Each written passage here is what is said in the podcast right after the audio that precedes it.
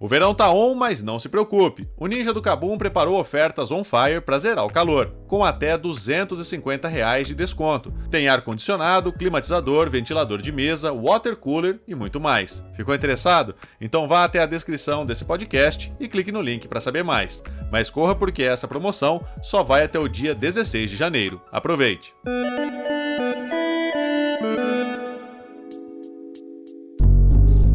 E aí, pessoal, tudo bom? Eu sou Felipe Demartini e está começando agora o podcast Canaltech. Então vem comigo que o podcast Canaltech de hoje está começando. Sejam todos bem-vindos e bem-vindas ao podcast que te atualiza sobre tudo que está rolando no incrível mundo da tecnologia. E essa é bem a palavra para o momento que muita gente estava esperando.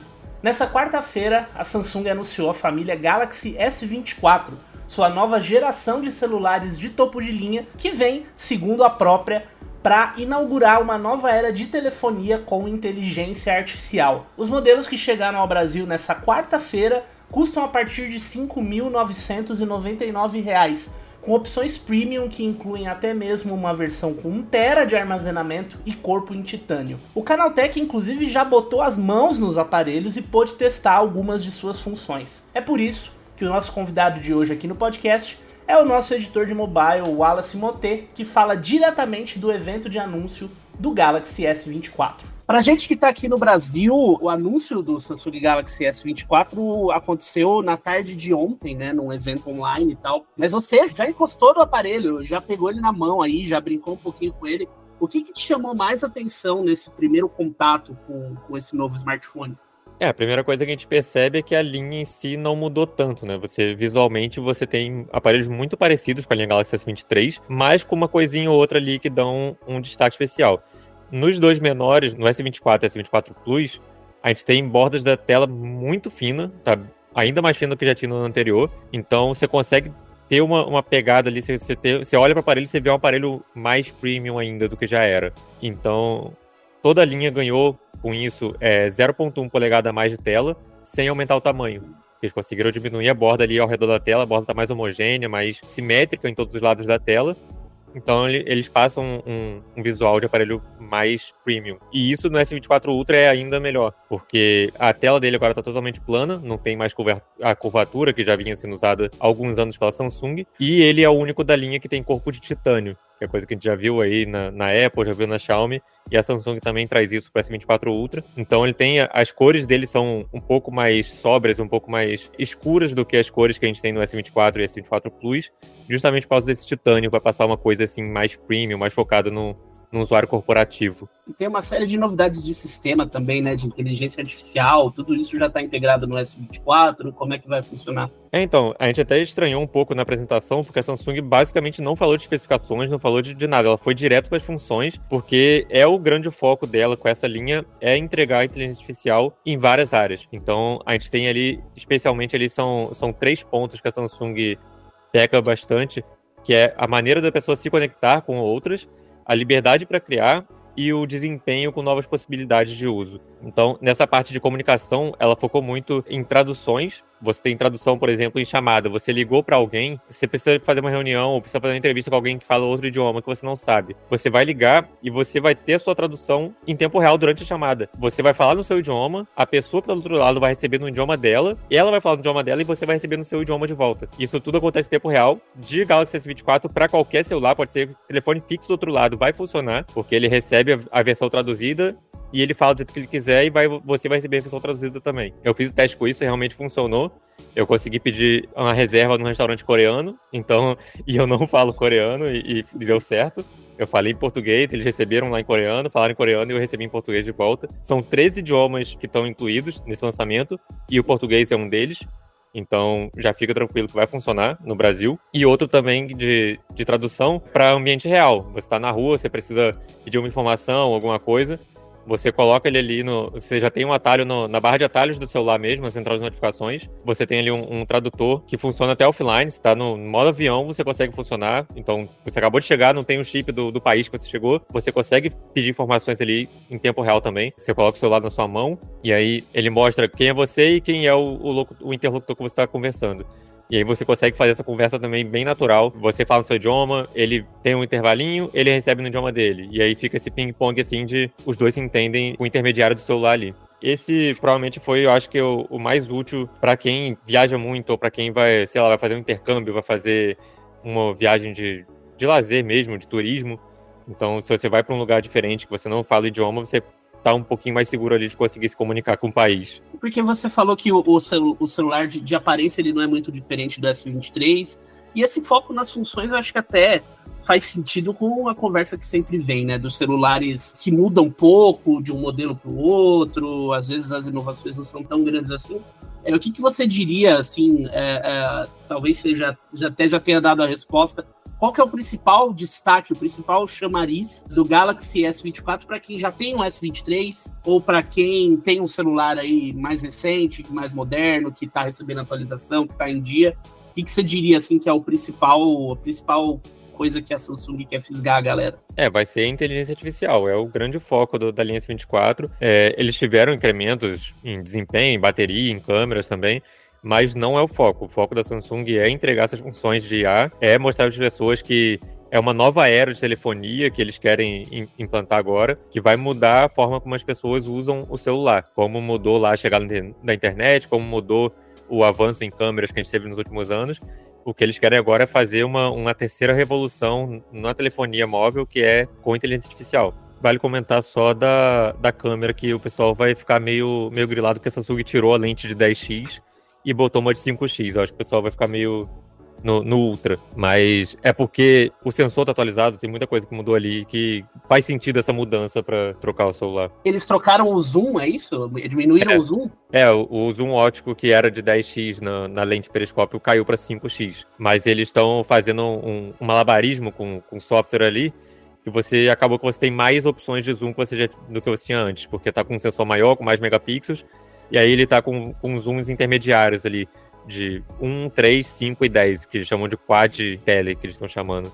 E você falou que a, o recurso de tradução tem português brasileiro e o celular também chega ao Brasil. O que, que você tem de informação aí pra gente com relação a isso, de data? Quando que a gente vai poder pegar ele nas mãos por aqui também? Assim como aconteceu já no ano passado, a linha S24 chega junto com o mercado global. Então, a partir aí das 3 horas da tarde que começa o, o, o evento no Brasil, já vão anunciar a data de lançamento, já vai ter o, o, mesmo, o mesmo cronograma do mercado global já começa no Brasil. Então, já vai estar disponível no varejo, vai estar disponível no site da Samsung Samsung, tudo a partir do dia 17 já. Então, é, o pessoal que no Brasil que quiser comprar no lançamento já vai poder comprar junto com todo mundo. E como que tá sendo o evento aí? Você tá em São José, né, na Califórnia, é isso? É isso, estamos aqui em São José. O evento tem muita coisa para ver, como a Samsung está bem focada nessa parte de funções. Eles colocaram muitas demos, então é uma sala lotada de coisa para a gente fazer com o celular. Tem demo de câmera, tem demo dessas de tradução, tem demo é, com a parte de edição de fotos e vídeos, tem demo de. Tem, tem muita coisa pra gente fazer aqui. É a parte de busca também, que eles, eles focaram bastante. Tem uma função em parceria com o Google, que é o circular para pesquisar. Que você basicamente dá um print na tela e circula uma área que você quer, ele já tem a busca integrada ali, já joga para o Google, já, já vê todas aquelas informações sobre aquilo que circulou então é uma coisa que eu acho que vai ser muito usada no dia a dia também. Tá muito, muito focado nisso em demonstrações. A gente não tem tanta coisa de, ah, vamos jogar com o celular aqui, ah, vamos tirar foto. Não, é, é demonstrações de inteligência artificial bem, bem focado mesmo né, nessas funções que a Samsung está trazendo nativamente para o celular. Esse foi o Wallace Moté, nosso editor de mobile aqui no Canal Tech e um dos primeiros sortudos a colocar as mãos no Galaxy S24. E agora tem o nosso quadro Aconteceu também, com as notícias mais importantes do mundo da tecnologia.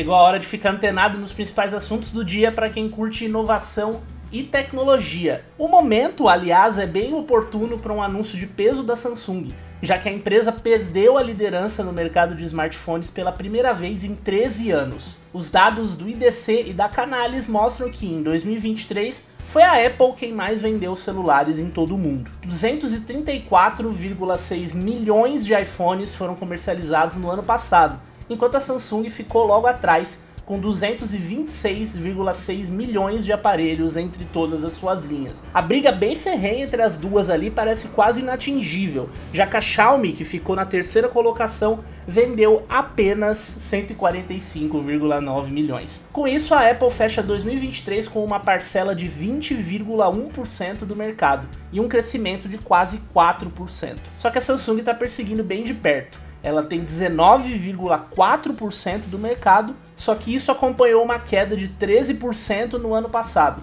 uma baixa que os analistas enxergam como reflexo da concorrência no segmento do Android. Isso também afetou a Xiaomi e a Oppo. O Brasil incluiu o cyberbullying no Código Penal, com penas de multa e até 4 anos de prisão para quem cometer esse crime. O texto da lei define o cyberbullying como intimidações feitas pelas redes sociais, jogos ou qualquer meio e ambiente digital. As crianças e adolescentes são o principal foco da lei que foi sancionada na segunda-feira. Ainda de olho nos pequenos, a indução ou auxílio a suicídio e automutilação pela internet também se tornou crime hediondo. O mesmo também vale para os delitos previstos no Estatuto da Criança e do Adolescente. A reportagem que você confere lá no Canal Tech traz, além de todas essas informações sobre as mudanças na lei, uma entrevista com psicólogos sobre os impactos do cyberbullying e indicações para os pais reconhecerem os sinais de que isso está acontecendo com os filhos. Vale a pena ler, prestar atenção e principalmente ajudar as vítimas. A OpenAI, dona do ChatGPT, anunciou uma série de medidas para combater a desinformação e o mau uso da inteligência artificial generativa durante as eleições desse ano. O Brasil vai escolher prefeitos e vereadores, mas o grande foco, claro, é a eleição presidencial nos Estados Unidos.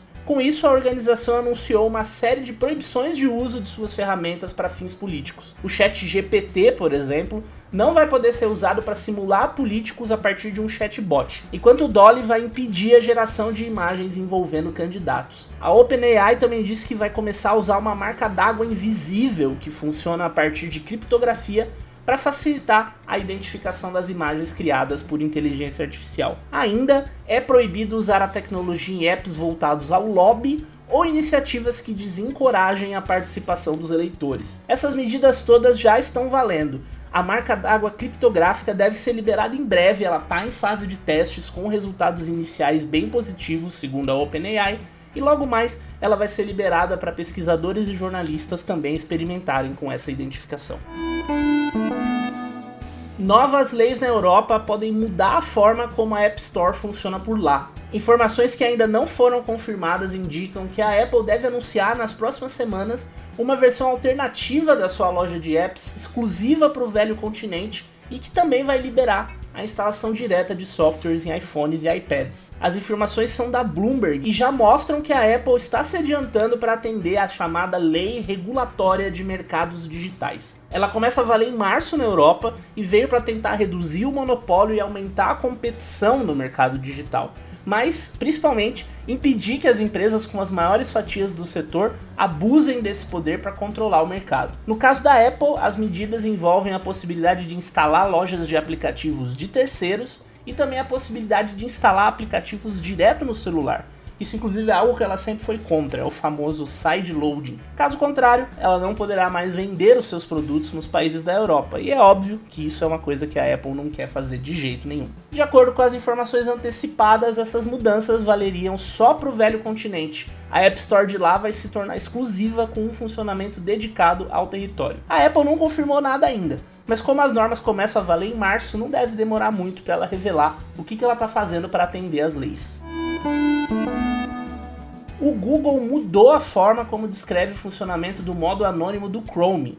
Agora, o texto que aparece quando se acessa o recurso indica claramente que algumas informações do usuário podem ser coletadas pelos sites que ele acessar e também pelos serviços da própria empresa. A mudança apareceu numa versão beta do Chrome e é uma resposta a um processo que o Google vem respondendo desde 2020. Uma ação de classe movida nos Estados Unidos acusa a empresa de lucrar com dados coletados a partir do modo anônimo, sem que os usuários fossem informados exatamente sobre isso. Enquanto o histórico, sites acessados e até as senhas não são armazenadas no navegador quando você usa o modo anônimo, dados de uso ainda servem para alimentar soluções de privacidade e estatísticas. O processo afirma ainda que tais informações, inclusive, podem identificar um usuário diretamente caso sejam cruzadas com o que é coletado dele fora do modo anônimo. O Google perdeu várias vezes na justiça e chegou no final do ano a um acordo no valor de 5 bilhões de dólares. Essa mudança é mais um reflexo disso.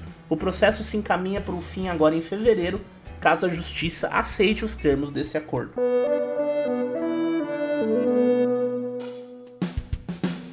Com essas notícias, o nosso podcast de hoje vai chegando ao fim. Lembre-se de seguir a gente e deixar uma avaliação no seu aplicativo de podcast preferido. Os programas vão ao ar de terça a sábado. Tem um episódio novo sempre às 7 horas da manhã para você ficar bem informado enquanto toma café da manhã. No domingo tem o Vale Play, o podcast de entretenimento do Canaltech.